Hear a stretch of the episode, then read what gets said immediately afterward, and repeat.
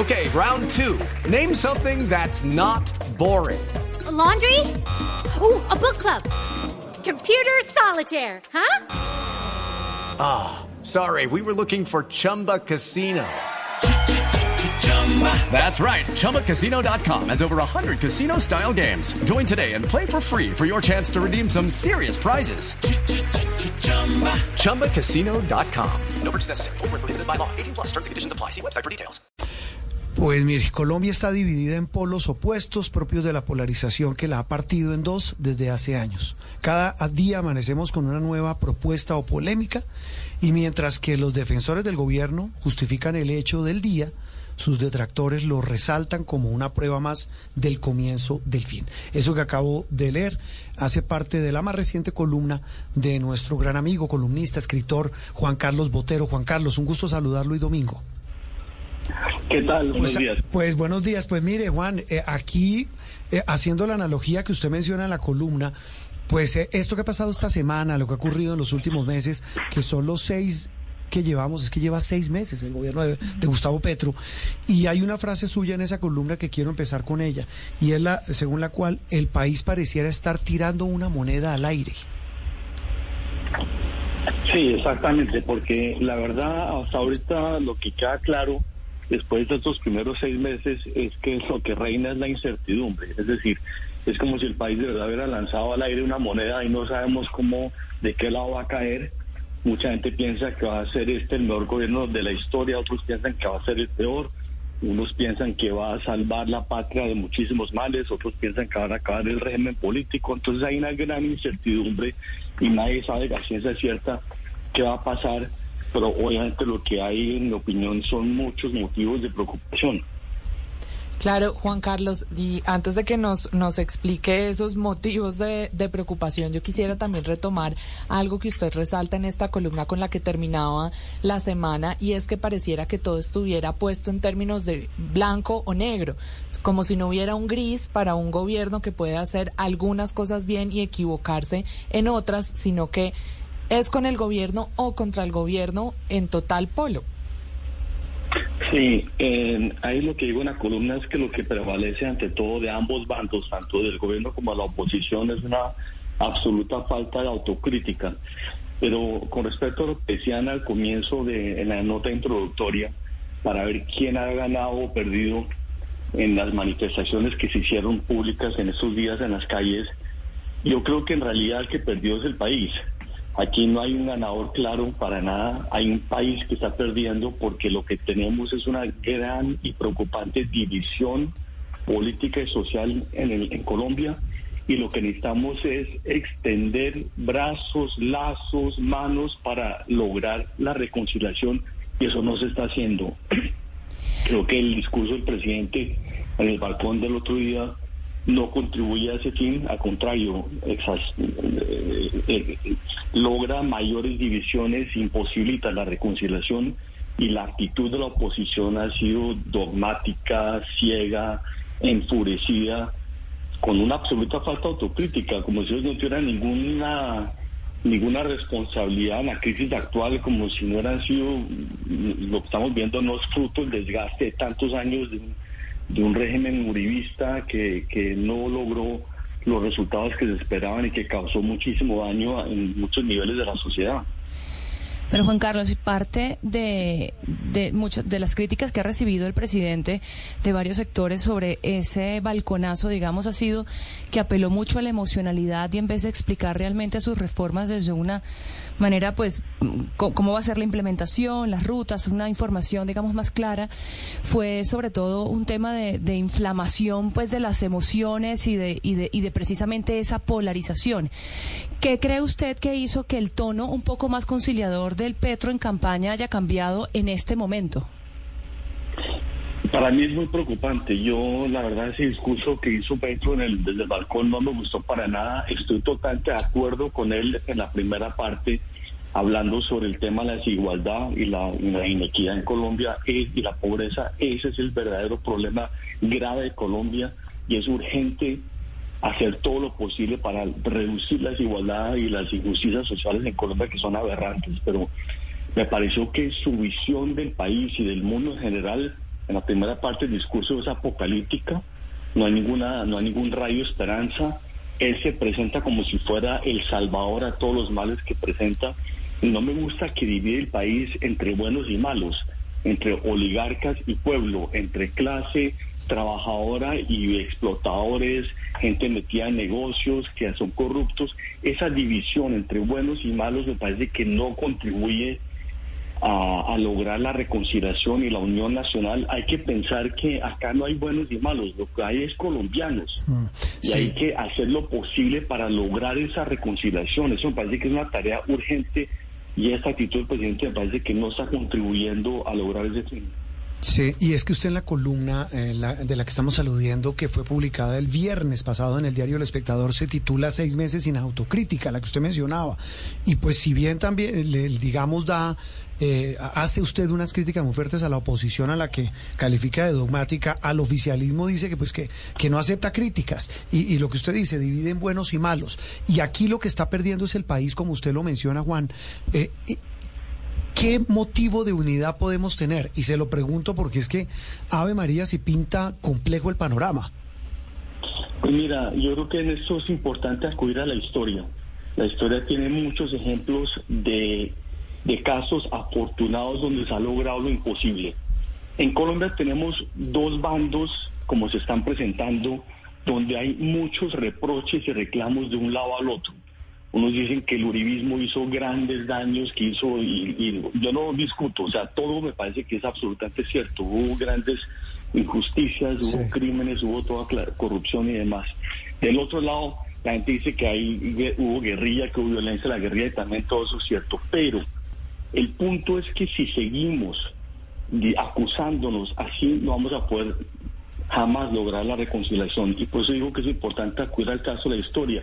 Miremos el caso de, de Sudáfrica con Mandela. En ese caso, en esa situación histórica, había, ahí sí que había motivos válidos de reclamos y reproches históricos y Mandela le decía a su gente, tenemos que extender la mano a los blancos. Y le decían, pero ¿cómo es posible si nos hicieron de la apartheid y nos, torturaron, nos masacraron, nos, nos nos explotaron durante generaciones? Y él dice, sí, exactamente, pero todos somos surafricanos y si no logramos esa reconciliación, todos vamos a perder. Y Mandela, que estuvo en la cárcel 27 años, torturado, maltratado, insultado diariamente, tuvo la grandeza de extender la mano y lograr la reconciliación nacional, porque entendió eran todos surafricanos. Eso es lo que necesitamos ahorita hacer en Colombia, que haya un ejemplo de grandeza que no siga dividiendo el país entre buenos y malos, los que están conmigo, los que están en contra. This is the story of the one. As a maintenance engineer, he hears things differently. To the untrained ear, everything on his shop floor might sound fine, but he can hear gears grinding or a belt slipping.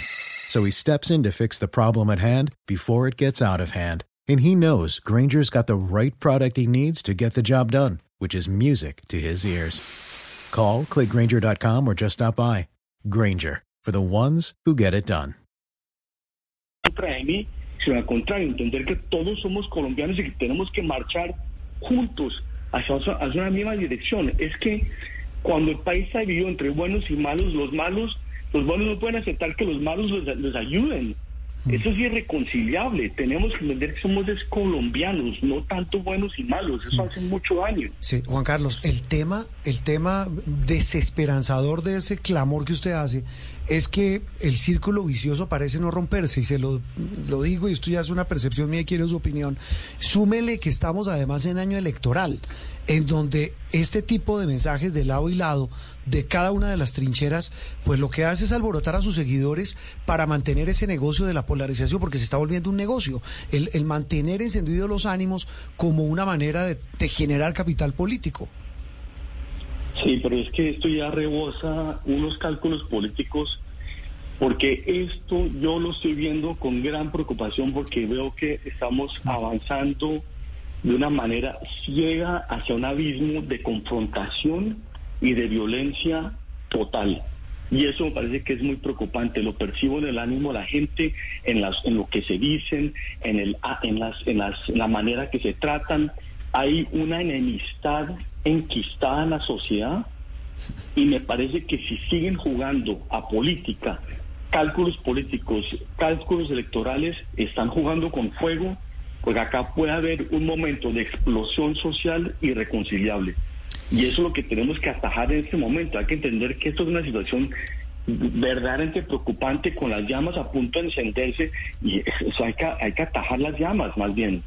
Juan Carlos, y esa sindéresis que usted reclama, digamos, de la clase política, eh, yo, yo, pues, mi opinión personal, y pues creo que fue la de, la de muchos colegas también, la pudimos sentir de alguna manera con Humberto de la Calle hablando de la reforma a la salud y diciendo que esto requería un debate pensado, que no la presión en las calles era indebida, digamos, para que el Congreso tomara una decisión de, tan importante y tan medular, pues, para, para toda la sociedad. Sin embargo, pareciera que estas voces que son mucho más moderadas y que hablan de, de unos debates serios y que hablan de que, en efecto, hay que hacer cambios importantes y que tenemos que debatir esos cambios, eh, parecen que no son las voces más populares en estos momentos. Siempre las que las, las incendiarias terminan siendo las que se, las se ganan los, los titulares y las de las que terminamos hablando. Sí, es que eso es lo que es verdaderamente preocupante y es que el camino del centro queda anulado por la, la resonancia, el, vocerío, la gritería de ambos lados extremos. A mí me pareció muy preocupante del discurso del presidente Petro. Primero, el contenido en sí, esa división entre buenos y malos, me parece me parece equivocada su, su concepto que todo lo que ha pasado anteriormente es malo, me parece equivocado, me parece injusto, creo que ha habido muchos presidentes y muchos empresarios que han hecho cosas muy positivas por el país. Desconocer eso de tajo me parece muy, muy, la verdad, verdaderamente injusto. Pero lo que más me preocupa es el hecho de haber hecho el discurso en sí mismo, porque la verdad, eso no es tanto la acción de la democracia participativa. Lo que está haciendo el presidente, el presidente es invocando y alzando, levantando lo que Mauricio Cárdenas, el ministro de, Hacienda, decía hace poco, el cuarto poder. Tenemos el legislativo, el ejecutivo y el judicial. Entonces el cuarto poder es el de la calle que ejerce una presión indebida sobre los jueces y sobre los legisladores para que Pero mire Juan Carlos que ya, no es la prensa, ¿no? Ya no es la prensa el cuarto poder. No, no, es la calle y mm. eso parece muy muy peligroso porque no es el lugar de la de la del análisis de la de, de, la discusión eh, civilizada. La, la, calle es el lugar de la protesta, lo vimos recientemente con las marchas de protestas que me parece que eran válidas porque el país estaba a punto de explotar y requería soluciones urgentes para reducir las, las desigualdades sociales, pero que el presidente invoque al pueblo que salga, me parece, además a defender reformas que el pueblo ni siquiera conocía. Me parece que verdaderamente no, no es debido. Juan Carlos, y en ese escenario, ¿de quién ve usted viable que venga este ejemplo de grandeza que nos una al que hacía alusión? No de quién sería deseable, porque pues lo quisiéramos de todos los, los dirigentes políticos, pero ¿quién cree usted que en este momento sería posible que hiciera algo que ahí sí literalmente salvara la patria? Pues mira, la persona que está ahorita manejando las riendas del Estado, del gobierno, del poder, es el presidente, a él le corresponde. No podemos pretender que la solución va a llegar en tres, años y medio, no tiene que ser en este momento el que tiene que lograr esa tarea de reconciliación nacional es el presidente, a él le corresponde, él es el presidente de todos los colombianos, no solo los colombianos que votaron por él. Entonces, él le corresponde esa tarea y es una tarea urgente, en mi opinión. De hecho, de hecho él la propuso. él, habló incluso desde el día uno que ganó las elecciones, habló de eso. Pero es decir, aquí no no solamente que pensaría uno, Juan Carlos, que adjudicar toda esa responsabilidad por supuesto, a quien es el más responsable, que es quien maneja las riendas del Estado. E, es además un tema que, se está, como usted dice, y, me quedo con una frase suya, que lo que está viendo es que se está enquistando una enemistad en Colombia. Es que eh, volvimos a unas épocas que pensamos ya olvidadas en que en las casas no se puede ya hablar de política. Así es, no, las divisiones son muy profundas y muy grandes y tenemos que lograr crear puentes para establecer conexiones nuevamente, para reconciliarnos, porque es que estas divisiones son verdaderamente peligrosas. Estamos sentados sobre un polvorín y no nos hemos dado cuenta y mientras tanto la clase política sigue haciendo cálculos electorales, jugando a la política cuando lo que está por medio es la supervivencia del país. Mm. Y que verdaderamente yo lo veo de esa manera tan, tan dramática y tan alarmante. No, estoy de acuerdo con usted con la preocupación porque en tertulias, en eh, cafés, en consejos de redacción, en muchas partes, eh, escucha uno la misma angustia. Es que ya no es preocupación, es angustia, Juan Carlos. Y ahí viene un tema eh, terrible y creo que casi que apocalíptico. algunos dicen, mire, estamos yendo hacia Venezuela, otros dicen no hacia lo que está pasando en Perú. Hacia allá podemos llegar a cualquiera de esos escenarios ya, ya en extremo caóticos. Yo sí creo que podemos llegar a cualquier escenario inconcebible en este momento.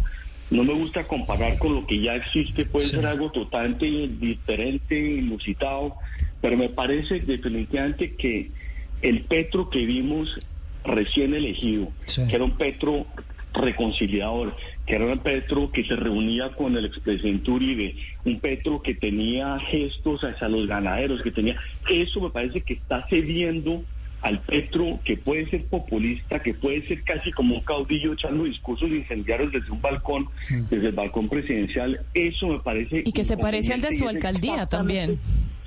Total, y que es exactamente lo contrario de lo que necesita Colombia en ese momento. Repito, acudamos al ejemplo de Mandela.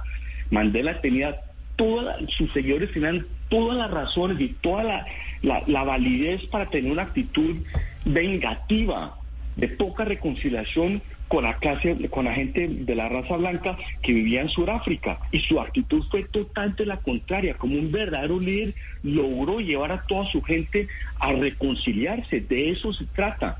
Mm. Estamos en, en, un punto de inflexión bastante complejo. Tal vez una cosa final, Juan Carlos, para ahondar en esta reflexión, y es eh, el papel de lo que llamamos sociedad civil.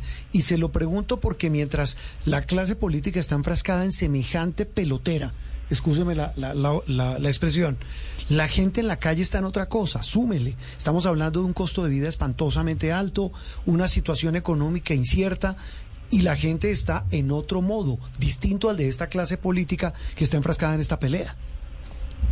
Sí, es que eso es siempre lo que pasa. Eso pasaba en, la antigua Roma, que era el emperador enfrentado a, a, todas los, las personas que lo, rodeaban y demás. Mientras tanto, el pueblo seguía su vida. Eh, porque eso es lo que siempre sucede. La gente tiene la obligación de continuar tratando de sobrevivir. Y por eso, sin duda, es importante lograr reformas que puedan lograr reducir las injusticias sociales en Colombia. Pero tenemos que avanzar todos hacia una misma meta hacia una misma meta como país. No pueden avanzar unos dejando atrás a los otros. Eso es importante tenerlo en cuenta. Mm. Juan Carlos, gracias. Gracias por compartir sus reflexiones con nosotros y con nuestros oyentes y televidentes. Un abrazo.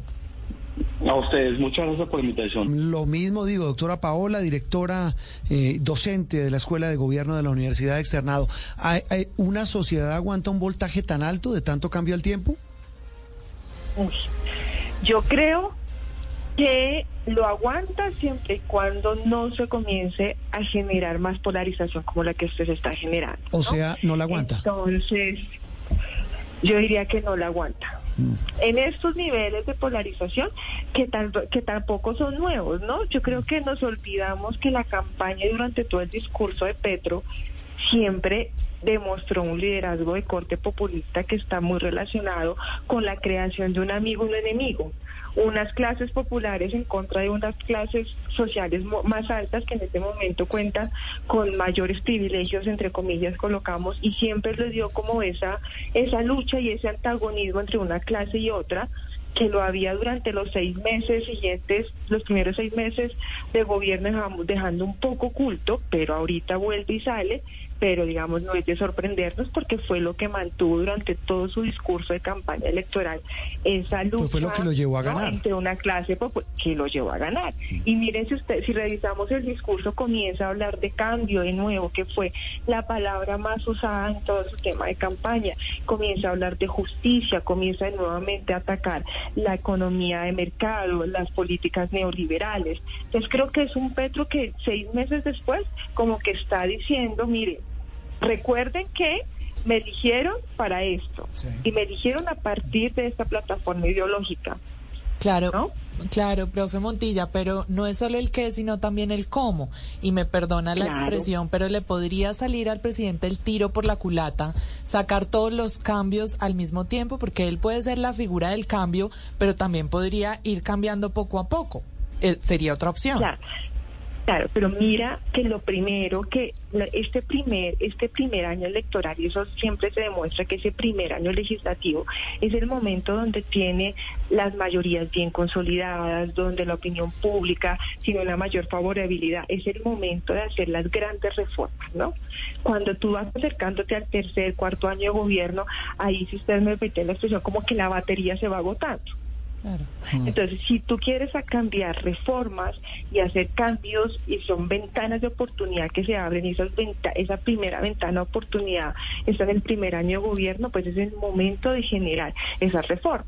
Esas mayorías pueden cambiar. Exacto, pero también eh, prometer mucho, eh, digamos que le pone una presión particular sobre que tiene que dar resultados sobre cada una de esas cosas. Si este gobierno se hubiese, digamos, puesto eh, y hubiera dicho, bueno, las reformas de mi alma y mi corazón son esta y esta, y se enfoca en dos, y las saca adelante y las saca bien, a lo mejor eso le diera oxígeno político para otro periodo, para otro, para seguir, pero ¿qué tanta posibilidad de triunfo tiene cuando tiene tanto en juego que además demanda tantos recursos? Claro, tú lo mencionas muy bien, a veces son opiniones de cálculo político que dice, salgo cuál es, y aquí tendríamos que entrar a barajar cuál sería esa primera reforma que podría encarar a los, a los electores decir, mira, sí cambió, sí prometió lo que cumplió, ¿no? Entonces tienes por una parte la reforma a la salud, que era un tema recurrente, pero tampoco podías dejar de lado la reforma laboral, que también es un tema muy, que fue un tema muy importante en su campaña, pero comparto lo que tú dices, realmente está, está colocando en la agenda legislativa muchos temas que le pueden salir mal. Pero también viene la otra cara, la otra cara de la moneda. Y alguien me decía eh, esta semana es que el presidente también puede hacer lo que en su momento hizo el presidente de México, Manu- Andrés Manuel López Obrador, que prometió una gran cantidad de cambios, no los hizo, pero terminó diciendo que conste que presenté las propuestas de reforma, pero el establecimiento no me dejó. ¿Puede pasar lo mismo acá? Claro, recuerden, mira que en el discurso siempre esa, llamada a marchar, ¿no? Esa llamada a decir, en algún momento lo discutíamos, es finalmente es para qué? Para decirle también al legislativo, miren que vamos redireccionando su- sus posturas y claramente es un argumento que él un año después, dos años después puede esbozar. Fue la clase política corrupta si llevamos en cuenta con, con su discurso de campaña, esa clase política, la que no quiso generar una reforma. ¿no? Y sigue alimentando su discurso que lo ha mantenido, repito, desde campaña y es un discurso de eh, tenemos unas clases populares que deben forjar el cambio porque este estatus quo, estas clases y ese estatus quo no lo ha permitido. Sí, eh, solo una, una, como no, no es una fe de rata, sino una, una, una, una amable eh, consideración, doctora Paola. Usted decía que, claro, este, eh, el gobierno y sus seguidores, pues eh, generan polarización, hablan de que hay unos buenos y unos malos. Esto, esto tampoco es nuevo, porque recuerde usted incluso muchos gobiernos anteriores dividían así o nos han dividido así. Los que están conmigo son buenos, los que no lo están son los malos. Claro, pero es que mira, es, eso es completamente cierto y eso viene desde la propia como desfiguración de las ideologías, ¿no? Sí. Cuando usted comenzamos a ver que los partidos políticos ya no representan una ideología permanente, lo más fácil en política, y eso lo hacen siempre en, en sus discursos políticos, es configurar un amigo y enemigo y traspasar la política a su sentido más mínimo, que es esa confrontación. Sí. ¿no? esa confrontación. Lo que sucede acá es que comienzan a existir unos clivajes que están muy relacionados a una a una digamos a unos clivajes de clase. Mm. Ah, bueno, e- ese, esa, digamos, es la moda de dividirnos. Pero como usted lo dice, es lo Sí. más fácil de la política, dividirnos en buenos y malos. Doctora Paola, feliz domingo. No, igualmente para ustedes. Paola Montilla de la Universidad Externado de Colombia, hablando del panorama político que nos dejó esta semana en Colombia. Step into the world of power, loyalty, and luck. I'm gonna make him an offer he can't refuse. With family, cannolis, and spins mean everything. Now, you wanna get mixed up in the family business. Introducing The Godfather at ChumbaCasino.com. Test your luck in the shadowy world of The Godfather slot. Someday, I will call upon you to do a service for me. Play The Godfather now at ChumbaCasino.com. Welcome to the family. No purchase necessary. VGW Group. Void where prohibited by law. 18 plus. Terms and conditions apply.